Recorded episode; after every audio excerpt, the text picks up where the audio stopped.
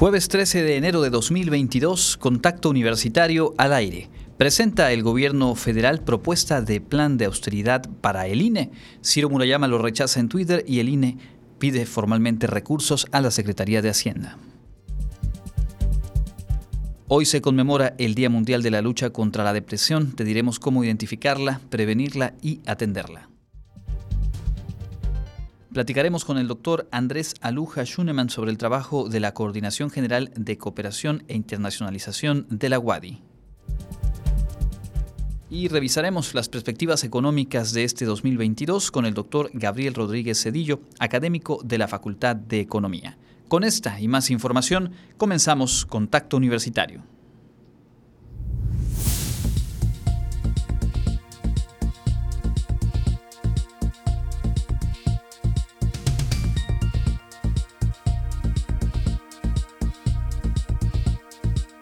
Contacto Universitario.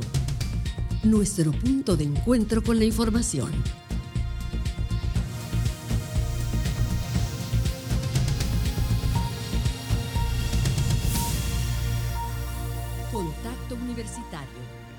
Muy buenas tardes amigas y amigos de Radio Universidad, qué gusto saludarles en este jueves 13 de enero de 2022. Estamos ya listas, listos para compartirle la información de esta jornada, tanto la que ha generado la Universidad Autónoma de Yucatán como lo que va ocurriendo en nuestro contexto por supuesto, la atención sigue estando eh, muy ah, cercana al COVID-19, a esta variante Omicron y a diferentes datos y posicionamientos que surgen en diferentes instancias.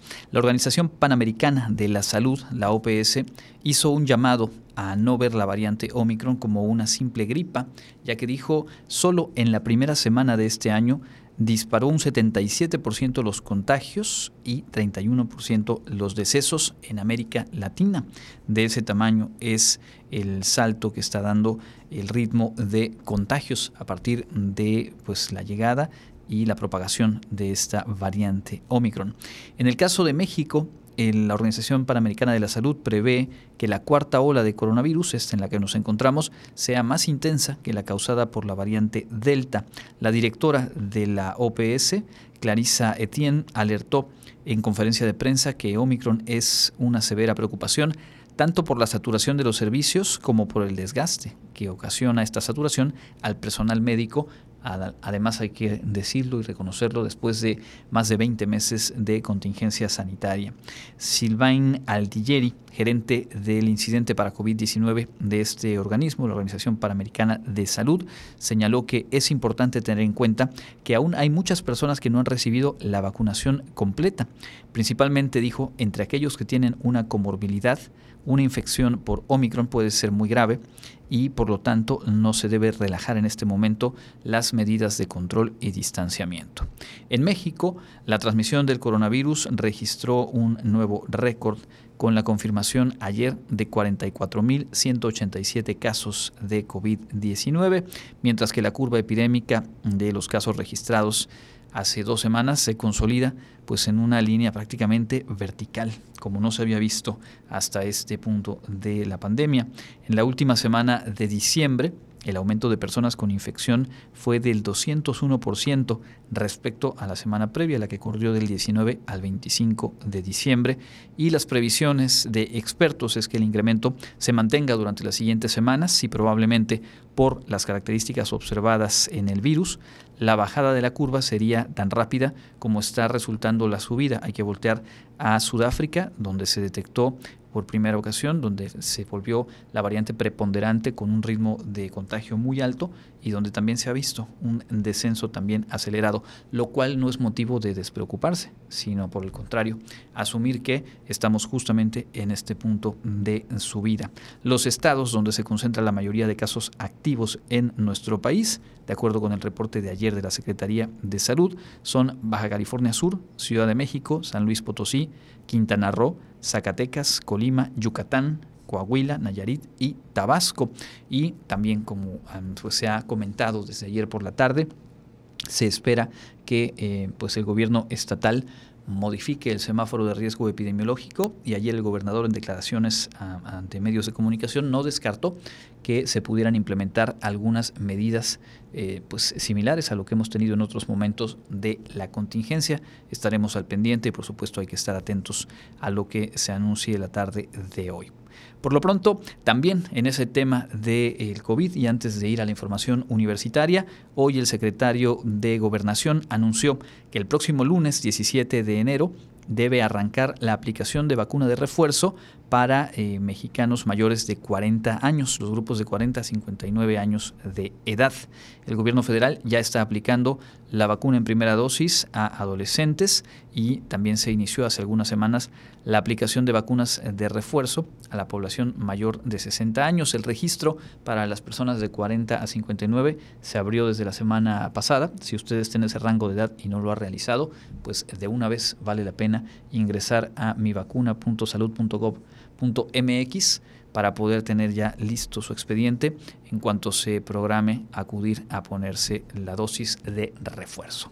Por lo pronto nos, nos acercamos a la información universitaria y ya le decíamos desde el inicio, hoy se conmemora el Día Mundial de la Lucha contra la Depresión, uno de los trastornos mentales que afecta a un mayor porcentaje de la población en todo el mundo.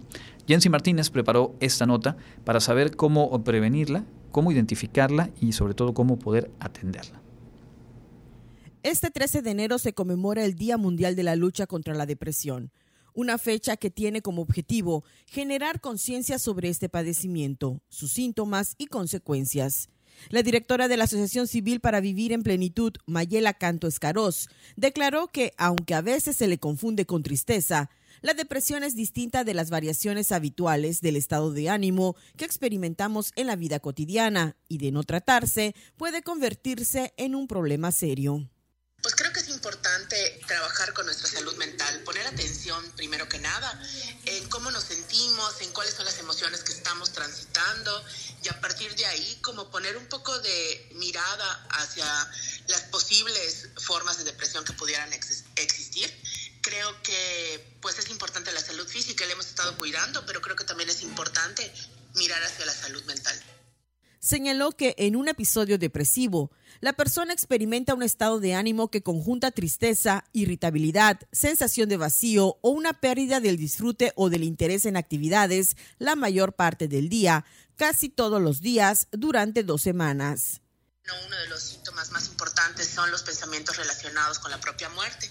Una vez que hemos presentado cinco o más de estos síntomas en las últimas dos semanas, pues creo que es muy importante acudir a algún servicio de salud mental para que se nos haga una valoración. Tener depresión no es el fin del mundo, o sea, podemos tener atención psicológica, atención psiquiátrica y salir de esto. El diagnóstico de depresión debe hacerse por un médico especialista de la salud mental, quien también guiará todo el tratamiento que puede o no estar relacionado a fármacos. Entre los tratamientos se encuentran activación conductual, la terapia cognitiva conductual y la psicoterapia interpersonal, también medicamentos antidepresivos. Con información de Jensi Martínez, para Contacto Universitario, Elena Pasos. Y justo en este contexto vale mucho la pena reiterarles la información sobre el servicio de atención psicológica de nuestra universidad, un espacio que brinda orientación y apoyo para alcanzar la salud mental plena. La nota es de Clarisa Carrillo. El Servicio de Atención Psicológica de la Facultad de Psicología de la Universidad Autónoma de Yucatán retomó sus actividades el pasado 4 de enero. Este brinda el servicio de consulta psicológica clínica a la comunidad en general. Asimismo, atiende a derechohabientes del Departamento de Salud de la UADI. Este servicio tiene el objetivo de procurar espacios donde el estudiante tenga la facilidad de aplicar los conocimientos y formarse para el ejercicio profesional, a la vez que cubre con la gran demanda de apoyo psicológico a la comunidad. Brinda servicios como valoraciones psicológicas, estudios de orientación vocacional, psicoterapia individual, infantil y adultos, familia y pareja, atención a víctimas, terapia grupal y talleres diversos.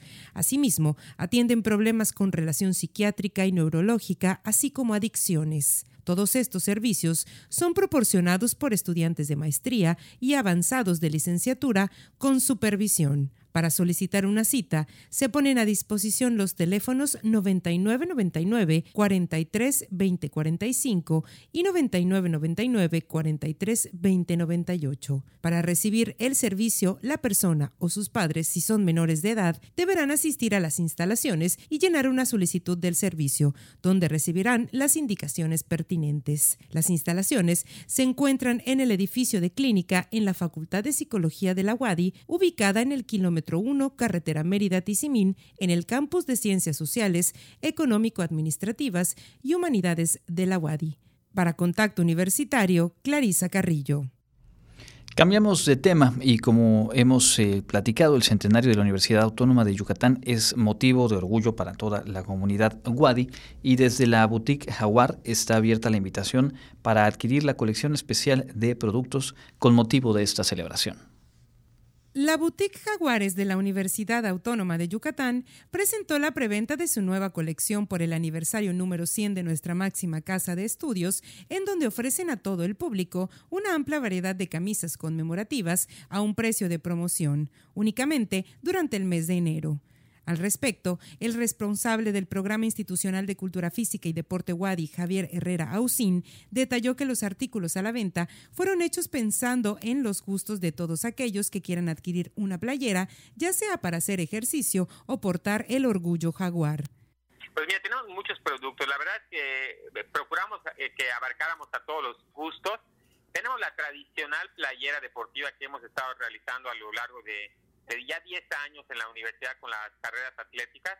Sacamos unos modelos muy interesantes de manga larga que creo que han gustado mucho, van a gustar todavía más. Realmente son de los, de los más pedidos estos de manga larga. Y para lo que ha sido el, equipo de trabajo de deportes eh, del programa, pues habíamos hecho, inclusive para los deportistas de la universidad, las tradicionales polos con los cuales viajan los, los deportistas, pues quisimos ponerlas a, disposición de toda la comunidad y la, y la sociedad. Entonces tenemos cuatro modelos de, de polos muy, muy, muy bonitas, pero además tenemos otras opciones como playeras de algodón, tenemos sudaderas y gorras. Comentó que los diseños fueron trabajados durante más de tres meses exclusivamente para conmemorar los 100 años de aniversario de la universidad. Además, informó cómo pueden adquirir las personas interesadas sus playeras con precio de preventa durante este mes. Empezamos desde el viernes pasado y de verdad ha habido muy buena respuesta de todos los interesados. La información la pueden encontrar en la página de Facebook, ya sea de Boutique Jaguares o Deportes Wadi. Ahí tenemos todo el proceso para que ellos puedan escoger la prenda o las prendas que les agraden. Pueden hacer transferencias electrónicas, pero también aquí en el Deportivo de la Wadi pueden eh, asistir, pueden pagar en, efectivo, pero también pueden pagar con tarjeta de vales de la universidad y con tarjeta de débito o crédito. Para todos los interesados, el catálogo de las playeras y sus precios se encuentran disponibles en el Facebook de Boutique Jaguares. Para Contacto Universitario, Clarisa Carrillo. La universidad cuenta con un servicio institucional que vincula a egresados y estudiantes con empresas y organizaciones con ofertas de empleo y espacios para realizar prácticas profesionales. Hoy le presentamos esta nota elaborada por Karen Clemente. Más de 1.200 empresas locales, nacionales y extranjeras están interesadas en los estudiantes y egresados de la Universidad Autónoma de Yucatán para que formen parte de su plantilla laboral, señaló la responsable institucional de la Bolsa de Trabajo, Mildred Cruz Díaz. Hemos tenido empresas que se han registrado de Estados Unidos y de Canadá.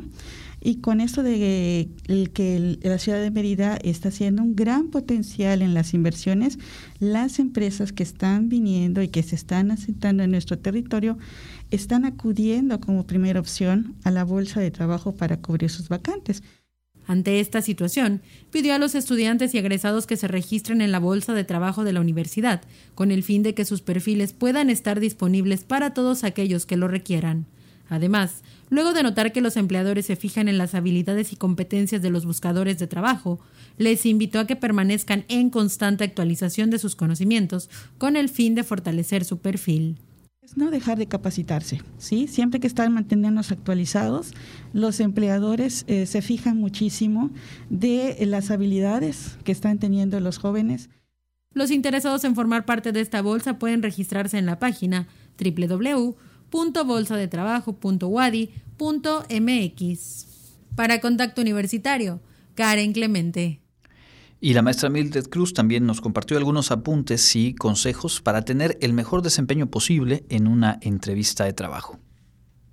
Día con día, los estudiantes y egresados se deben preparar para tener las mejores herramientas no solo académicas, sino también personales, para poder generar una buena impresión en una entrevista de trabajo, señaló la responsable institucional de la Bolsa de Trabajo, Mildred Cruz Díaz. En cuanto al punto de la entrevista, que hemos detectado que pueden estar muy bien capacitados en su formación académica, tener habilidades blandas ya muy bien definidas, sin embargo, todos pasamos por ese momento de la entrevista, ¿no? Todos cuando fuimos egresados o estamos eh, para insertarnos al mundo laboral, este, pasamos por el famoso nervio. Entre las principales recomendaciones están el transmitir seguridad, y eso se consigue con las habilidades que cada persona sabe que tiene. Además, mostrar la actitud y ganas de obtener el puesto para ser parte de la empresa a la que se acude, investigarla un poco para saber que en ella nos podemos desarrollar de manera profesional esto de la entrevista es muy importante y obviamente lo vamos a continuar y lo vamos a ir perfeccionando porque día con día los reclutadores tienen herramientas y herramientas digitales en las cuales pueden ir haciendo sus trampas para, para los candidatos, ¿no? Estas y otras habilidades se pueden trabajar en el curso de inducción que ofrece la Bolsa de Trabajo. Para más información, pueden consultar la página de Facebook Bolsa de Trabajo Wadi o en la página www.bolsadetrabajo.wadi.mx. Para contacto universitario, Karen Clemente. En información local, a pesar del súbito aumento de casos de COVID, sobre todo de la variedad Omicron, el gobernador afirmó que por el momento no está en riesgo la capacidad hospitalaria en Yucatán aunque sí se espera un alza en la ocupación, aunque señaló que no han aumentado las hospitalizaciones en estos últimos días en que se han registrado más de 300 casos nuevos a diario. Para ello dijo que estarán pendientes de los indicadores de salud. En el momento que se crea que la capacidad hospitalaria pueda estar en riesgo, se aplicarían medidas pertinentes. Si bien la variante Omicron es menos agresiva que la Delta, no se puede tomar como una gripita, apuntó. Es coronavirus y puede resultar mortal. El gobernador también respondió sobre los conciertos masivos que se permitirían a partir del 24 de enero. Creo y estoy casi seguro que se aplazarán. No sería prudente estar organizando conciertos de 10.000 a 12.000 personas cuando tienes una variante Omicron muy contagiosa. Por eso lo analizará y determinará hoy el Comité de Expertos de Salud Pública. El Centro de Investigaciones Científicas de Yucatán, CICI, invita a sus cursos en línea y presenciales que realizará durante el primer trimestre de 2022. Entre los talleres destacan plantas aromáticas, aceites esenciales y tu vida cotidiana y capacitación para guías de colecciones etnobiológicas en jardines botánicos. Las inscripciones son en www.webap.cc.mx. El regreso a clases presenciales para niños y jóvenes en Yucatán el próximo lunes 17 de enero será voluntario y bajo el formato híbrido, por lo que cada padre, madre o tutor decidirá si van o no a la escuela los alumnos, afirmó el titular de la Secretaría de Educación del Estado. En ese marco, la Secretaría de Salud de Yucatán señaló que la población infantil y juvenil puede retomar sus actividades deportivas extraescolares, pero recomendó que de preferencia aquellas que se realizan en espacios abiertos. De igual forma, el secretario recordó que en las escuelas de la entidad se mantiene el protocolo de regreso a clase que incluye los filtros de corresponsabilidad. El primero y más importante es el de casa, donde las madres, padres o tutores verifican que el estudiante no presente algún síntoma de enfermedad respiratoria. En los centros escolares se aplica el segundo filtro. Los integrantes del Comité Participativo de Salud Escolar toman la temperatura, vigilan la aplicación de gel antibacterial y hacen preguntas a las y los alumnos sobre su salud. Con información de Jensi Martínez, para Contacto Universitario, Elena Pasos. Entra en contacto 99 99 24 92 14 y WhatsApp 99 99 00 22 22. Continuamos en contacto universitario, revisamos la información nacional de esta jornada de jueves. Como lo había anticipado el presidente de la República, bueno, hoy ante su ausencia por el contagio de COVID-19, se presentó en la conferencia matutina un plan de austeridad elaborado por la Secretaría de la Función Pública para el Instituto Nacional Electoral.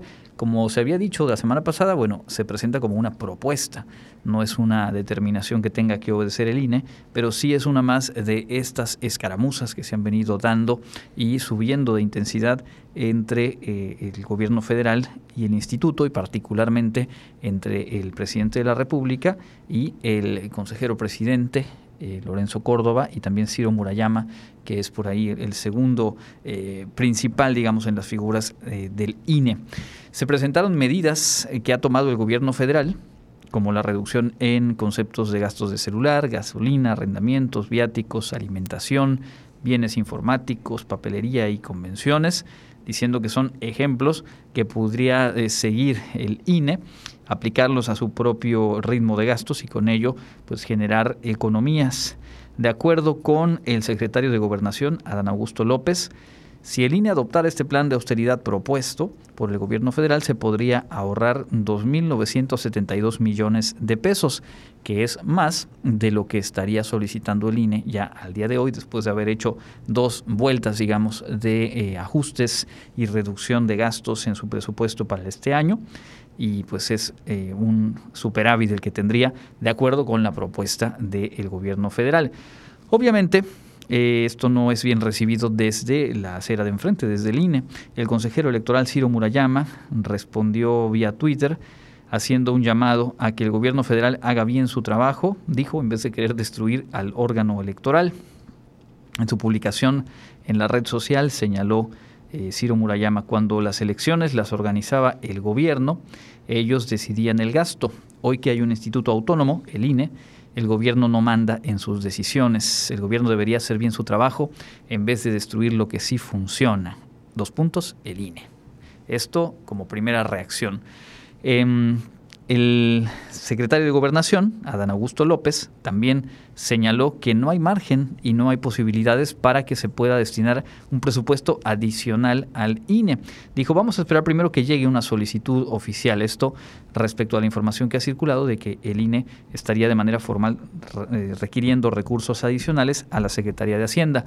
Lo que sí anticipó el secretario de Gobernación es que si llegaba esta petición, en todo caso, pues eh, se concluye que no hay posibilidades y no hay margen. Por lo tanto, pues estarían cerrándole la llave o manteniéndola cerrada, mejor dicho. Y ya en las últimas horas, el INE ha eh, solicitado de manera formal estos recursos, algo así como 1.700 millones de pesos, con lo cual dicen se podría llevar a cabo la consulta de revocación de mandato con las características que mandata la ley y con el argumento eh, fundamental que ha sostenido el instituto respecto a que al tratarse de una decisión del tamaño de una elección eh, presidencial, pues tendría que realizarse eh, de manera equiparable, con el número de casillas y con todas las adecuaciones logísticas que requiere una elección a nivel federal. Sigue, pues, el camino, este conflicto entre el gobierno federal y el Instituto Nacional Electoral.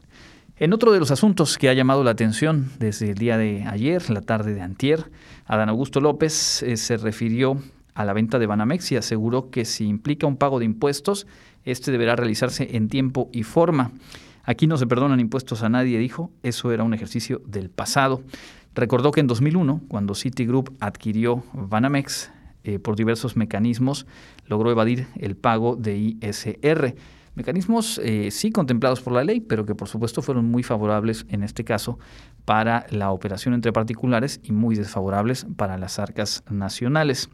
Dijo que hoy por hoy eh, la manera en la que opera el gobierno federal pues impediría que se den condiciones de esa naturaleza y dijo esta transacción, pues la ley otorga a las autoridades hacendarias diversos mecanismos de control o de vigilancia de que una operación se lleve en estricto apego a eh, lo que dictamina la hacienda pública.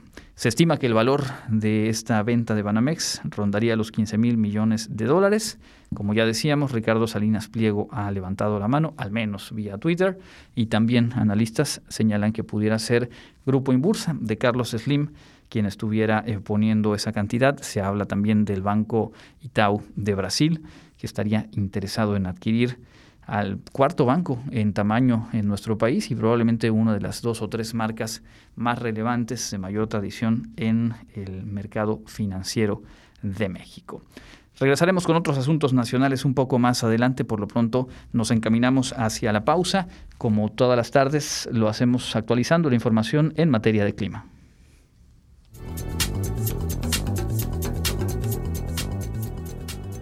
Información del Comité Institucional para la Atención de los Fenómenos Meteorológicos Extremos de la UADI, hoy jueves 13 de enero tenemos clima templado a medio caluroso con cielo mayormente despejado. La máxima temperatura se espera que sea de 30 grados Celsius y la temperatura mínima estará entre los 9 y 23 grados en el amanecer de mañana viernes. En la ciudad de Mérida, centro y oeste, la temperatura máxima será de 28 grados y la mínima de 13. En la costa se esperan temperaturas máximas de 25 grados y mínimas de 17, con cielo mayormente despejado. En el sur y sureste del estado la temperatura más alta será de 29 grados y las mínimas de 10. El cielo estará medio nublado. En el este y noreste de Yucatán tendrán como máximo 28 grados y una temperatura mínima de 11. Por el momento, una nueva masa de aire frío ha comenzado a afectarnos, provocando marcado descenso de la temperatura, sobre todo en las mínimas, y descenso de las temperaturas máximas con viento de fresco a frío. Asimismo, se espera que el domingo por la mañana otro frente frío llegue a la zona, provocando una nueva racha de frío que se espera dure hasta el miércoles de la próxima semana se pide a la población tomar precauciones por el marcado descenso de las temperaturas, sobre todo en las noches, madrugadas y amaneceres. Para Contacto Universitario, Elena Pasos.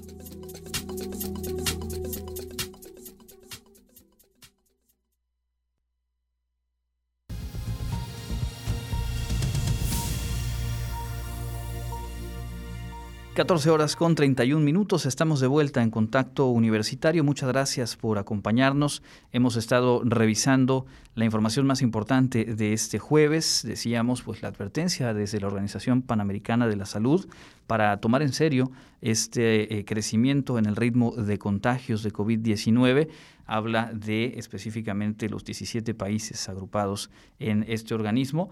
En América Latina se ha disparado un 77% el crecimiento de los contagios y también tiene un impacto en los decesos, si bien es menor a lo registrado en las olas previas por las propias características de esta variante, pero se registra un 31% de incremento en las muertes en América Latina conforme se ha ido volviendo la variante preponderante, esta Omicron. En nuestro país, de nueva cuenta, ayer se registró un nuevo récord en el número de contagios diarios, si bien esto siempre va relacionado con la cantidad de pruebas que se aplican, es una realidad y la curva epidémica así lo marca, pues que ha venido registrándose también un incremento a un ritmo muy acelerado. Ayer fueron 44.187 casos los que eh, se registran. En la información universitaria, pues ya decíamos, el trabajo del Servicio de Atención Psicológica en la Facultad de Psicología, hoy justo en la conmemoración del Día Mundial de lucha contra la depresión. Muy importante tener a la mano esta información y pues de una vez aprovechamos también para invitarles a buscarnos en las plataformas de podcast, en Spotify, Google Podcast, Apple Podcast. Están todos nuestros eh, programas, todos los contenidos y las entrevistas, justo porque muchas veces compartimos información o datos de este tipo de servicios que a lo mejor no tuvo usted oportunidad de tomar y bueno, ahí está, se queda y se puede descargar y compartir todo nuestro contenido. Poco más adelante estaremos abordando las perspectivas económicas de este 2022 y también revisando la información internacional, pero antes de todo ello vamos a nuestra sección de entrevista.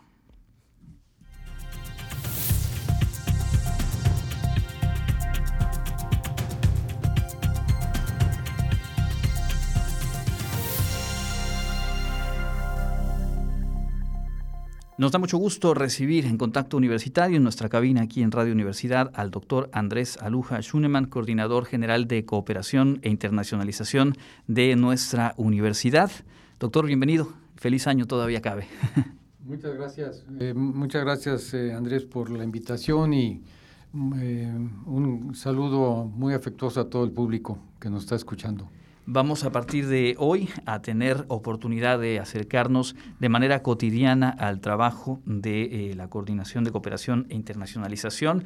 Hemos establecido este espacio de colaboración y hoy arrancamos justamente pues eh, ubicándonos digamos en este mapa del trabajo universitario del origen que ahora nos va a decir el doctor eh, Aluja, pues es de mucho tiempo atrás este intercambio entre universidades y donde por supuesto la UADI pues ocupa un espacio en el concierto global. Coméntenos un poco acerca de, este origen eh, histórico, que además me parece bien interesante del trabajo que interconecta universidades. Sí, Andrés, pues mira, el, el concepto de internacionalización no es un concepto nuevo, es un concepto histórico eh, que pues desde la Edad Media existe, ¿no? es decir, eh, en ese, cuando se empiezan a, fundar las diversas universidades, ¿no? había siempre algún intercambio de entre las diversas universidades con, con personajes eh, muy importantes que llegaban para dar alguna conferencia o tener ahí algún intercambio con, con los diversos académicos que de, esa época. Entonces, bueno, ahí empieza ya un, una, un intercambio eh, que se daba mucho por región, por ejemplo, en Europa, ¿no? Este, también en, en, otras áreas como en Asia, eh, también existía este tipo de intercambios, ¿no? Entonces, esto obviamente que, se, ha, eh, se ha ido especializando, si lo podemos poner así, ¿no? En donde eh, cada vez eh, hay una mayor participación no solamente de las universidades de, otros países, sino que también eh, a nivel nacional.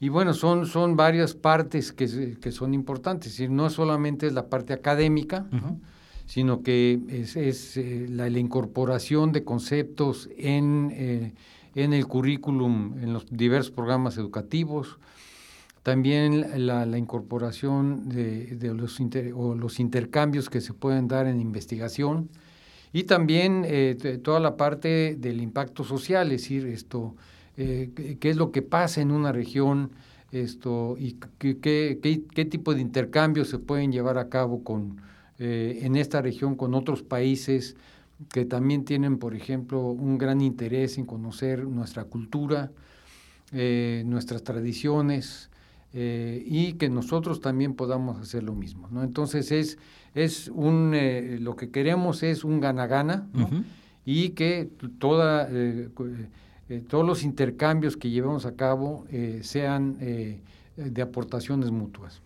Es muy interesante porque en lo que nos eh, comparte de cómo se aterriza, digamos, este concepto en, el trabajo actual, podemos ir eh, recordando diferentes eh, notas, diferentes entrevistas que hemos dado a conocer aquí y en otros espacios universitarios que tienen que ver justamente con esa, esa labor y que se ha venido fortaleciendo de hace varios años a la fecha y me gustaría preguntarle cómo ha sido ese proceso, cómo se desarrolla en la universidad y dónde podemos ver concretamente pues, los resultados de este trabajo de tiempo atrás. Sí, bueno, nosotros como universidad hemos tenido ya eh, eh, eh, intercambios con universidades desde hace muchos años.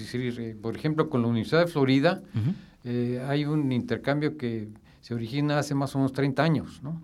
También la Universidad de, Rutgers en, en, estado, en, el estado de Nueva Jersey. Estoy con algunas universidades en Alemania, ¿no? la Universidad de Göttingen. ¿no?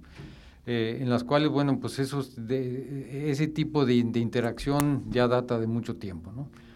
Entonces, bueno, cada vez creo que se ha estructurado mejor. Eh, hay eh, proyectos muy interesantes de movilidad estudiantil. Hay también proyectos muy interesantes en cuanto a la investigación y al intercambio académico. Entonces, bueno, todo esto nos ayuda mucho a que el, el es decir, aquellos estudiantes que por razones muchas, muchas veces también económicas no pueden salir o por cuestiones familiares tampoco lo pueden salir, de que esta, este concepto de, poder eh, aprender de otros países, de poder aprender de otras tendencias, esto lo puedan hacer también dentro de la misma universidad.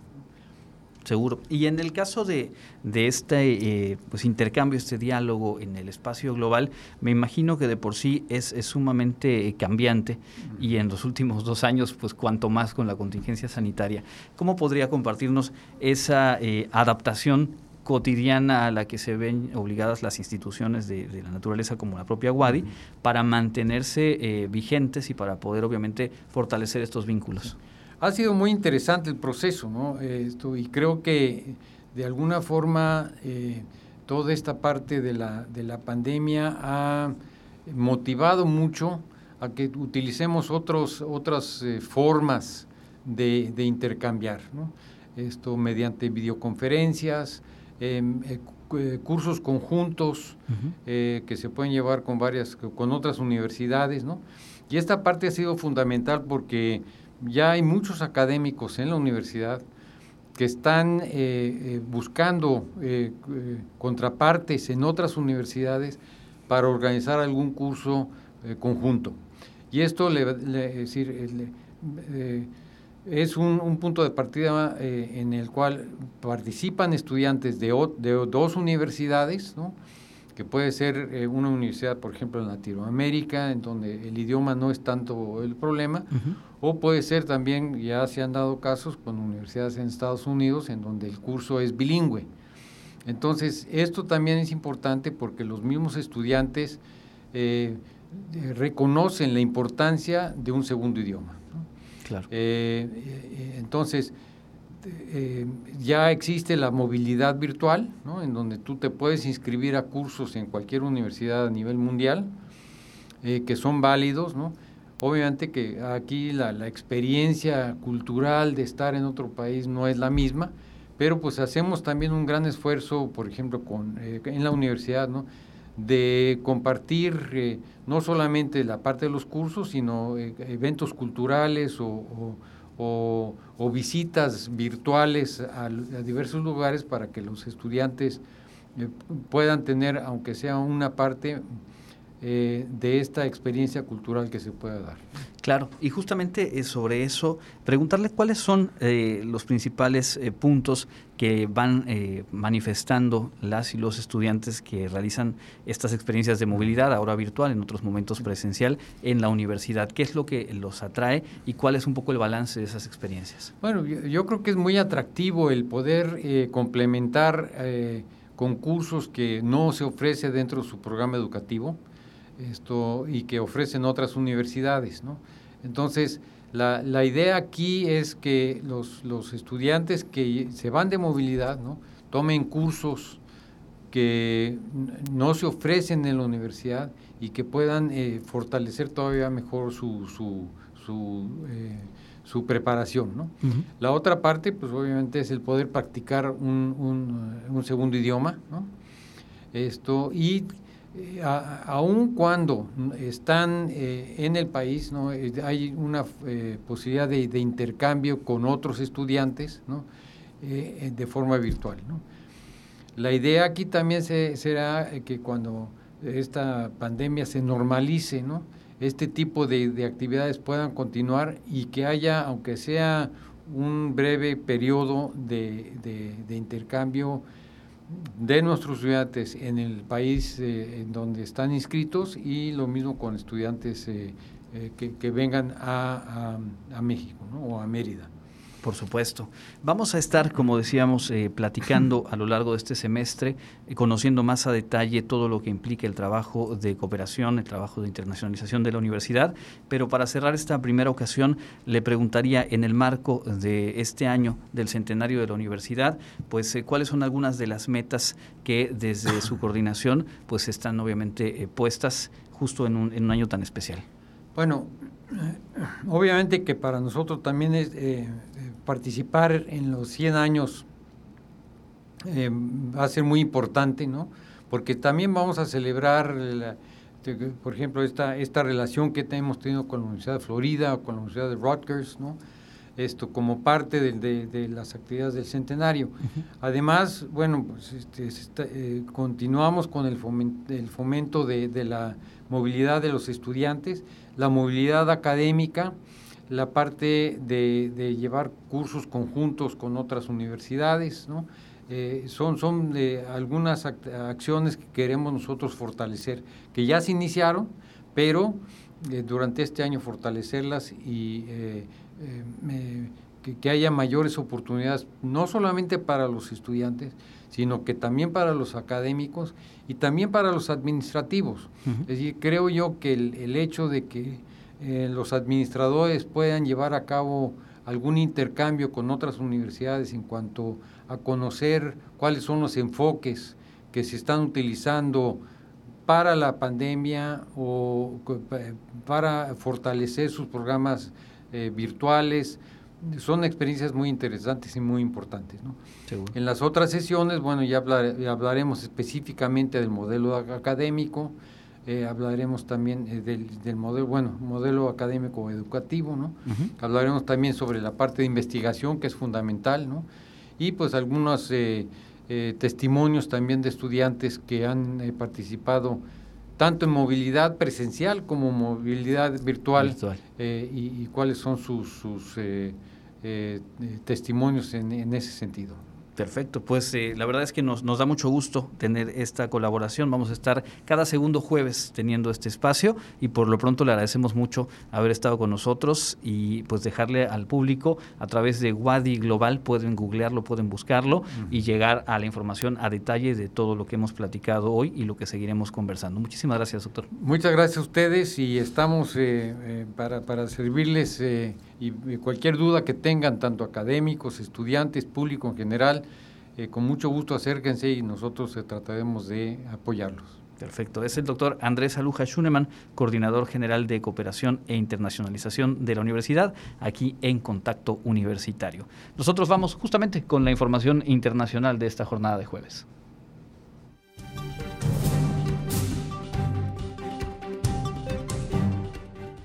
En el ámbito internacional, Estados Unidos presentó su caso más detallado hasta el momento contra los reclamos ilegales de Beijing en el mar de China Meridional, rechazando las bases geográficas e históricas de su vasto y divisivo mapa.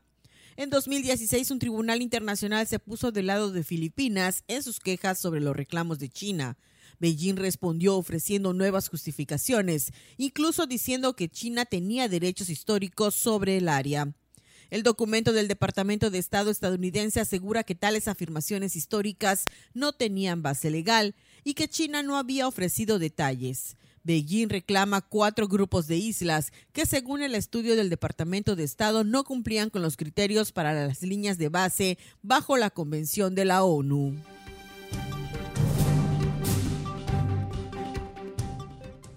España introducirá controles de precios a paquetes de pruebas caseras de COVID-19, anunciaron las autoridades este jueves, tras la queja por sus alzas durante las vacaciones de Navidad, cuando la demanda de estos exámenes rápidos de antígenos superó la oferta en medio de la extensión del coronavirus, especialmente con la variante Omicron. El precio máximo de los kits a la venta en las farmacias a partir del sábado será de 2.94 euros, alrededor de 70 pesos, informó en rueda de prensa la ministra de Sanidad, Carolina Darías.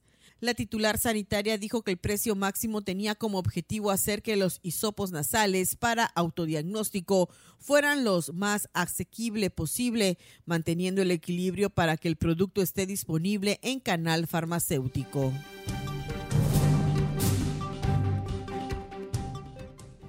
En Australia están enfrentando una histórica ola de calor que ha llevado a un registro de temperaturas que no se veía hasta al menos unas seis décadas, lo cual ha generado un despliegue de emergencia para la salud de la población, así como la prevención de posibles incendios en lugares con alta vegetación. El país oceánico, al estar en el hemisferio sur del planeta, se encuentra actualmente en verano, siendo uno de los motivos por los cuales experimenta altas temperaturas. Sin embargo, en medio de los llamados de alerta de crisis climática, el histórico registro de 50 grados en la temperatura no deja de ser llamativo, especialmente cuando hay zonas del continente oceánico que ya han expresado sus preocupaciones ante el cambio en su medio ambiente. Para Contacto Universitario, Elena Pasos.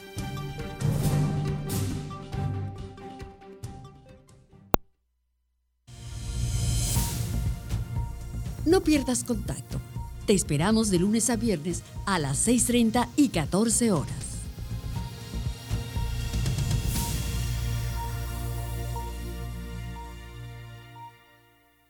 Continuamos en contacto universitario y nos da mucho gusto enlazarnos vía telefónica con el doctor Gabriel Rodríguez Cedillo. Él es coordinador de la licenciatura en Comercio Internacional de la Facultad de Economía. Hemos platicado con él en varias ocasiones y pues teníamos previsto en este arranque de año sumar su perspectiva, su conocimiento a la comprensión de lo que está pasando y de lo que puede ir ocurriendo a lo largo de este año 2022 en materia económica. Doctor, bienvenido, gracias por acompañarnos y feliz año. Gracias Andrés, igual feliz año y un saludo a tu amable auditorio. Encantado de estar aquí con ustedes. ¿Cómo podríamos resumir el momento de la economía global? ¿Qué te llama la atención? ¿En dónde están algunos puntos quizá de preocupación o de optimismo? No lo sé. Que la, la realidad nos está mostrando que estuvimos a punto de terminar un año que pudiese haber presentado tendencias positivas, mejoría en, el consumo, mejoría en, procesos productivos, hay avances mínimos, pero avances en la, en reactivación económica global, ¿no? Sin embargo, entramos en el 2022 con algo que es eh, muy importante. Y yo creo que definiríamos el, inicio del año como con mucha incertidumbre. Es decir, el tema ahorita es la incertidumbre. Cerramos el año con a lo mejor con un tema de inflación, pero hoy entramos en el 2022 con el tema de incertidumbre, ya que eh, se vuelve a reactivar esta dinámica de la nueva cepa y la nueva variante, o como le llamen los especialistas en, biología o médicos. Y esto pues obviamente determina mucho las decisiones de inversión, las decisiones de económicas en cuanto a consumo, ahorro de los agentes individuales. Esto vuelve a plantear un nuevo, un nuevo problema de qué tanto se debe invertir y en qué medida y a qué velocidad por parte de las empresas y los estados para reactivar de una manera mucho más rápida o, más profunda la, economía, ¿no? Entonces, este, yo creo que el tema principal es la incertidumbre económica que nos vuelve a plantear esta nueva cepa. Tenemos una, una, una situación económica que ya empezaba a, tener una tendencia positiva de, reactivación, de reconstrucción. Sin embargo, esto lo vuelve a, vuelve a poner en, jaque todo el sistema económico y social en el que vivimos a nivel mundial, ¿no? A nivel mundial. Digamos, eh, esta incertidumbre también conlleva a replantear nuevas medidas económicas a las que habíamos estado o las que habían, se habían estado implementado antes de que termine el año. Como sabemos, la economía pues está interconectada y lo hemos constatado justo en estos ya casi dos años de, contingencia sanitaria en diferentes momentos y por diferentes frentes. Lo que ocurre en el mundo repercute obviamente en nuestro país. ¿Qué perspectiva tienes de eh, la eh, economía de nuestro México en este año 2022? Yo siempre he pensado y siempre he dicho en las otras oportunidades en las que hemos, hemos platicado, México tiene un problema estructural de producción. Esto nos lleva a lo que tú bien dijiste, es que estamos interconectados, que es una palabra muy bonita.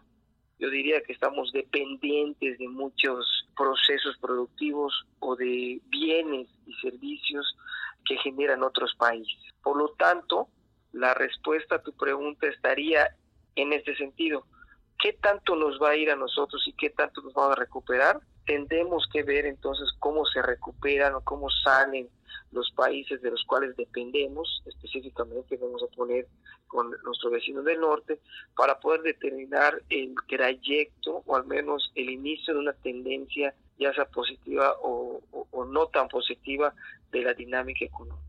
Realmente los indicadores económicos positivos que tengamos van a provenir de una, la producción mundial, donde entra muy bien el petróleo, y la otra también la reactivación del gran mercado eh, de América del Norte, ¿no? que en este Estados Unidos, que es el que consume bienes que nosotros producimos, que son eh, productos primarios específicamente en gran cantidad, y qué tanto ellos quieran hacer inversiones en otros países, y en este caso, pues, una gran inversión que realizan ellos, la, la traen a nuestro país, que llamamos inversión extranjera directa, ok, específicamente en el sector de, electrónica y automotriz, eh, que es lo que sustenta al, al TEMEC. Entonces, de eso va a depender hacia dónde va, porque tenemos también datos de la inversión pública, mejor dicho, de la inversión en México, que se compone de la pública y la privada, que la pública tiene tendencia decreciente y la privada pues se mantiene constante en un porcentaje mínimo del Producto Interno Bruto, haciendo las dos un, entre un 20 y un 25% del PIB. Entonces, de eso depende la trayectoria o, las perspectivas de crecimiento del país. Por un lado, la parte de dependencia que tenemos del sector externo, qué tanto se va a reactivar para que nos consuman y qué tanto van a invertir para que lo traigan a México. Y bueno, qué tanta inversión van a realizar el, tanto el gobierno nacional como los empresarios. Y cuando hablo de los empresarios, yo me refiero a estos grandes empresarios que corresponden la totalidad de empresarios al 20%, pero que generan el 80% o una gran parte de la dinámica económica. ¿no? De, eso, de, allá, de allá debemos partir para proyectar el, crecimiento. Reitero, los indicadores económicos que tengamos o como se vayan moviendo van a estar influenciados por todos los factores externos bajo los cuales estamos vinculados. Ojalá que en la interpretación, el análisis de los factores económicos, esas variables económicas positivas que tengamos en México, también estén sustentadas por toda la dinámica económica o la reactivación económica que tengamos en nuestro país, Andrés. Y obviamente esto se conecta con lo que decíamos al inicio, de que el panorama global pues está marcado, al menos en esta primera etapa del año, por la incertidumbre. Estamos platicando con el doctor Gabriel Rodríguez Cedillo, coordinador de la licenciatura en Comercio Internacional de la Facultad de Economía, y ahora eh, le propongo voltear la mirada, aterrizar hacia la economía familiar, hacia el bolsillo particular, donde siempre hemos procurado en estas charlas terminar de reflejar por qué es útil, por qué nos interesa comprender estas cosas que pasan a nivel macro y cuál es el impacto que tienen en, nuestros bolsillos. Cómo planificar el gasto, cuáles serían algunas herramientas que podemos eh, aplicar en este inicio de año si por ahí nuestro balance de 2021 no se ubicó donde pensábamos o donde necesitábamos a nivel de familia o a nivel individual en cuanto a gastos, deudas y demás cuestiones. Sí, mira, yo creo que el yucateco es, este, es muy resiliente, ¿no? Es un agente económico muy resiliente, porque a pesar de la dinámica económica que tenemos, que es muy lenta, a pesar de la baja distribución o la inequidad de la distribución del ingreso, a pesar del bajo ingreso que tenemos, siempre es optimista en el consumo, ¿no? Esto pues ayuda mucho a la satisfacción personal y familiar. Sin embargo, es, no, tiene una fuerza importante como para reactivar la dinámica económica de nuestro estado. Mira, Andrés, Yucatán es un tiene un modelo económico, si podemos llamar un modelo, muy parecido al de México, donde tiene fuertes problemas estructurales, y donde también tiene una fuerte dependencia del exterior. Es decir, mucho de lo que consumimos en Yucatán, todo para poner una idea, proviene del centro de la República y del, y del exterior. Entonces, ¿esto qué nos lleva a que la dinámica de, de generación de ingresos pues sea muy baja, muy lenta? Por lo tanto, esto yo me atrevería a decir que lo que tienen que hacer eh, las familias yucatecas es mantenerse en la frugalidad y generar esta dinámica de, de ahorro ya obligatorio, de un consumo extremadamente moderado, muy precavidos, ¿no? Porque esta incertidumbre va traer también que muchos sectores económicos muy volátiles o muy sensibles a esta a esta pandemia vuelvan a afectarse, ¿no? Como ese sector servicios que de eso se compone nuestra economía, ¿no? Por lo tanto, esto nos llevaría a que si no podemos ahorrar, disminuyamos el nivel de consumo. Esto es muy importante. Muchos dirían, es que no podemos ahorrar porque tenemos bajos ingresos. Claro, Yucatán es un estado de bajos ingresos. Pues entonces tratemos de disminuir el consumo ya no es tiempo de pensar en esa manera en, términos prepandémicos. Debimos haber aprendido algo. Y uno de los aprendizajes más importantes es que el consumo sea moderado. Esa es la política que debe tener una familia tradicional yucateca, un consumo moderado. De acuerdo. Y pues si es un año marcado por la incertidumbre en el mercado global y en nuestro país, nuestro estado están marcados por esa dependencia económica a factores externos, pues toca justamente ser lo más sensato posible, moderar, como bien nos sugiere el consumo y optimizar al máximo para tener o generar pues, lo más que podamos en cuanto a ahorro en el ingreso familiar. ¿Algo más que quisiera agregar, doctor? Nada más, Andrés, muchísimas gracias. Pues de nueva cuenta, muchas gracias y ojalá podamos platicar más adelante conforme se vaya desarrollando el avance de este año 2022. Eh, de nueva cuenta, muchas gracias, doctor. A ti, Andrés, muy amable, es un honor platicar con ustedes y un saludo a tu amable auditorio. Es el doctor Gabriel Rodríguez Cedillo, coordinador de la licenciatura en Comercio Internacional de la Facultad de Economía. Continuamos con más aquí en Contacto Universitario.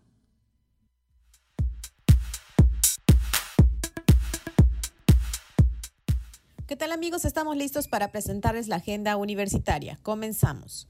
El Centro de Investigaciones Regionales Dr. Hideyo Noguchi, Unidad Ciencias Biomédicas, invita a estudiantes de licenciatura, posgrado, profesionales de la salud y público en general a participar en las jornadas virtual sobre temas prioritarios de salud pública del 27 de enero al 28 de enero de 2022.